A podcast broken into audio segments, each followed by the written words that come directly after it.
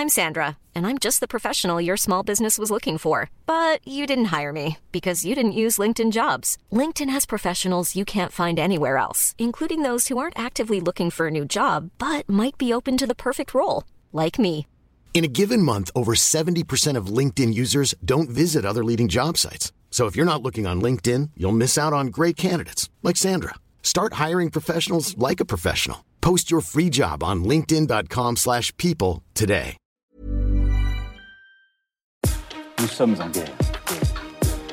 Moi, moi, je, personnellement, je m'étouffe. Accélère Accélère Ils sont aux ordres du pognon Faut laisser la star tranquille. La reine Elisabeth II est décédée ce jeudi à l'âge de 96 ans et c'est évidemment le sujet à la une de ses actus du jour.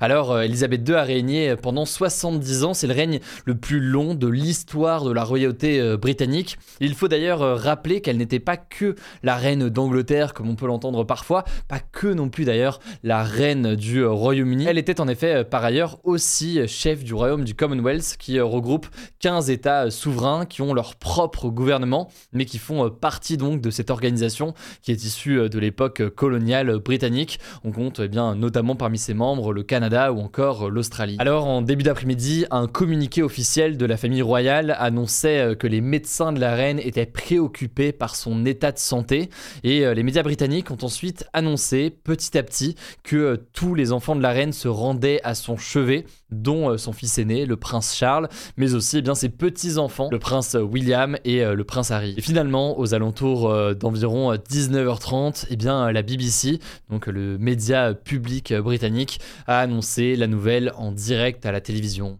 This is BBC News from London. Buckingham Palace has announced the death of Her Majesty Queen Elizabeth II. In a statement, the palace said the Queen died peacefully at Balmoral this afternoon. The King and the Queen Consort will remain at Balmoral this evening and will return to London tomorrow. Alors vous avez peut-être noté qu'à la fin de cet extrait, eh bien, le présentateur parle donc du roi. Et oui, car après la mort d'Élisabeth II, eh bien, son fils aîné, le prince Charles, est automatiquement devenu euh, le nouveau roi du Royaume-Uni à l'âge de 73 ans.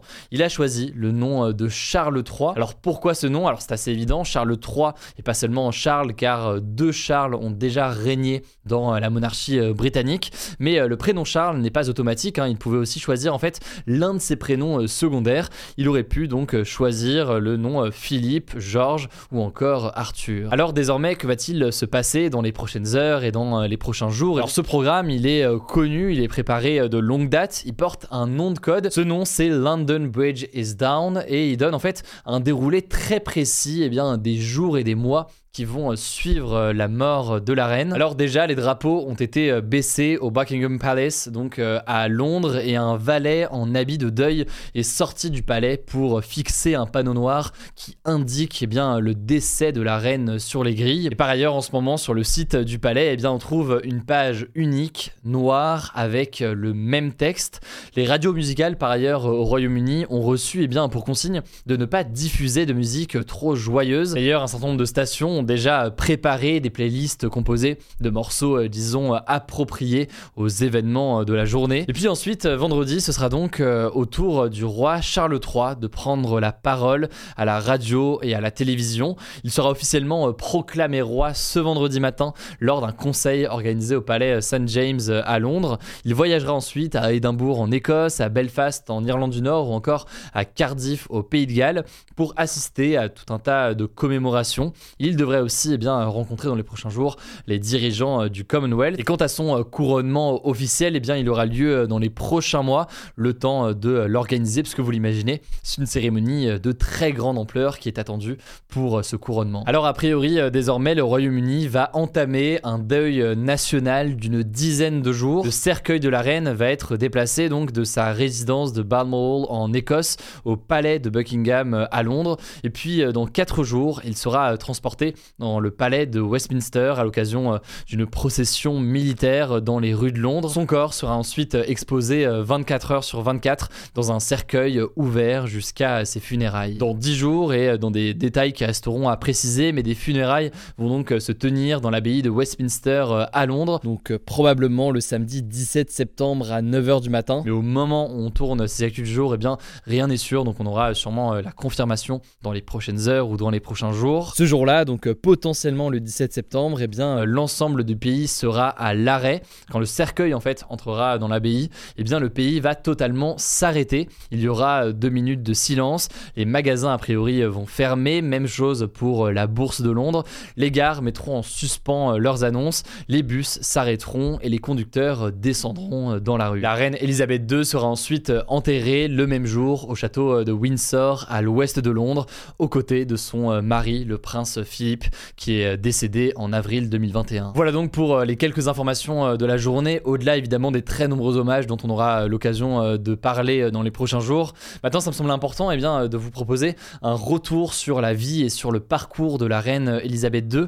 Pour cela, eh bien, je vous prépare actuellement avec mon équipe une vidéo spéciale justement qui retrace eh bien, sa vie et son parcours. Elle sortira du coup d'ici la fin de la semaine le plus rapidement possible, mais on fait en sorte d'avoir quelque chose le plus exhaustif et le plus intéressant possible. Elle sortira donc d'ici la fin de la semaine sur notre chaîne YouTube principale que je vous mets du coup en description si vous n'êtes pas encore abonné. Et puis évidemment, il y aura tout un tas de nouvelles informations dans les prochaines heures du coup pour davantage d'informations au-delà évidemment des actus du jour en podcast sur YouTube. Eh bien, on va vous tenir au courant au fil de la journée dans les prochains jours directement notamment sur notre compte Instagram ou encore TikTok sur tous les réseaux. Le nom du compte c'est Hugo Décrypte. Allez, c'est l'heure des actualités en bref avec d'abord cette première information. On part en Russie. Le parti du président russe Vladimir Poutine qui s'appelle Russie Unie souhaite organiser début novembre eh bien, des référendums dans les territoires occupés par l'armée russe en Ukraine au sujet eh bien, d'un potentiel rattachement à la Russie. L'idée donc ce serait de demander aux habitants de ces régions ukrainiennes situées à l'est et au sud de l'Ukraine, et donc des régions occupées aujourd'hui par l'armée russe,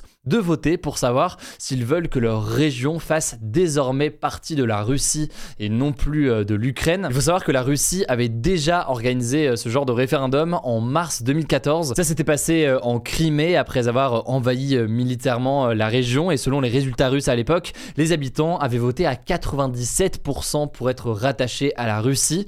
Mais ce référendum avait été considéré par de très nombreux pays comme complètement illégal, y compris évidemment par le gouvernement ukrainien qui s'était opposé à tout ça. Et donc de la même façon ici, évidemment, même si au moment où on tourne, il n'a pas encore pris la parole, on imagine bien que le président ukrainien Volodymyr Zelensky s'y opposera complètement. Dans les actualités en bref, il y a aussi cette information qu'on va traiter davantage en détail dans les prochains jours, mais que je voulais mentionner à minima une première fois aujourd'hui. 26% de la forêt amazonienne est détruite de manière irréversible. C'est ce qu'indique un rapport dévoilé lors d'un sommet des dirigeants indigènes de l'Amazonie.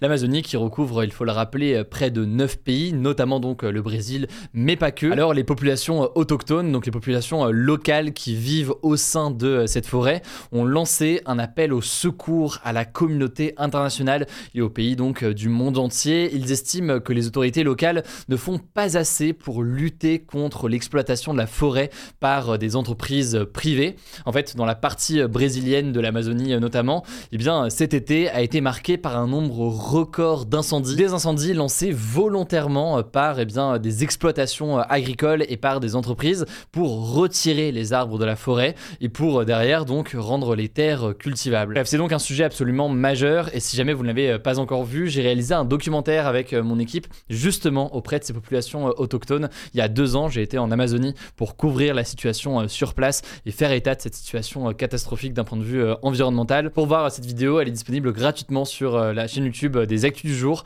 Je vous la mets donc directement en description. Autre actualité, une actualité tech, mais c'est surtout en fait une actualité économique, c'est pour ça que je vous en parle. Je voulais vous confirmer une information qu'on vous a donnée en début de semaine, mais qui était encore au stade de choses à vérifier officiellement. Désormais, c'est officiel. Apple a dévoilé hier ses nouveaux iPhones et donc les prix sont effectivement historiques. Pour la première fois, tous les nouveaux iPhones en Europe vont coûter plus de 1000 euros. À titre d'exemple, l'iPhone 14 démarre aux alentours de 1019 euros et euh, les prix atteignent 1479 euros pour un iPhone 14 Pro de 128 Go. Alors je vous le disais mardi, d'un point de vue économique, c'est intéressant puisque ces augmentations de prix en Europe s'expliquent par les difficultés d'approvisionnement pour certains composants, ça en a beaucoup parlé. Par ailleurs, et là c'est d'autres éléments importants, il y a la hausse des prix de l'énergie ou encore eh bien, la baisse de la valeur de l'euro face au dollar. Bref, plusieurs raisons qui expliquent une augmentation euh, des prix euh, en Europe, mais pas forcément partout dans le monde. Justement, eh bien, aux États-Unis, euh, les prix n'ont pas augmenté avec ces nouveaux iPhones, ce qui montre donc que la situation est différente en Europe. Bon, après, donc, ce nouvel iPhone 14 a été présenté par Apple mercredi soir. Il y a quelques nouveautés comme une nouvelle encoche pour les iPhone 14 Pro ou encore un meilleur appareil photo, mais je vais pas rentrer dans les détails de tout ça parce qu'on le fait pas avec les autres marques non plus, donc je vous détaille pas tout ça. Mais si vous voulez plus d'informations, eh bien, je vous mets des liens directement en description. Alors pour la dernière actualité, je vous propose quand même d'avoir une actualité un petit peu plus positive, justement d'ailleurs liée à un sujet euh, environnemental. C'est une initiative intéressante à Toulouse pour économiser euh, de l'eau dans le contexte de la sécheresse qui a frappé euh, la France cet été et plus largement dans un contexte de besoin d'économie. Eh bien, l'eau d'une immense piscine municipale va être récupérée pour arroser des parcs ou encore des jardins. En fait, chaque année après l'été, l'eau de la piscine Nakash, qui est l'une des piscines les plus grandes d'Europe, est vidée pour être remplacée. Sauf que, eh bien, cette année, la mairie a décidé de ne pas simplement se débarrasser euh, de l'eau, mais bien donc de l'utiliser. Concrètement, ils vont euh, la débarrasser de son chlore et ils vont la transvaser dans des camions-citernes pour arroser tout simplement euh, les espaces verts de la ville. Voilà, c'est la fin de ce résumé de l'actualité du jour. Évidemment, pensez à vous abonner pour ne pas rater le suivant, quelle que soit d'ailleurs l'application que vous utilisez pour m'écouter. Rendez-vous aussi sur YouTube et sur Instagram pour d'autres contenus d'actualité exclusifs. Écoutez, je crois que j'ai tout dit. Prenez soin de vous et on se dit à très vite.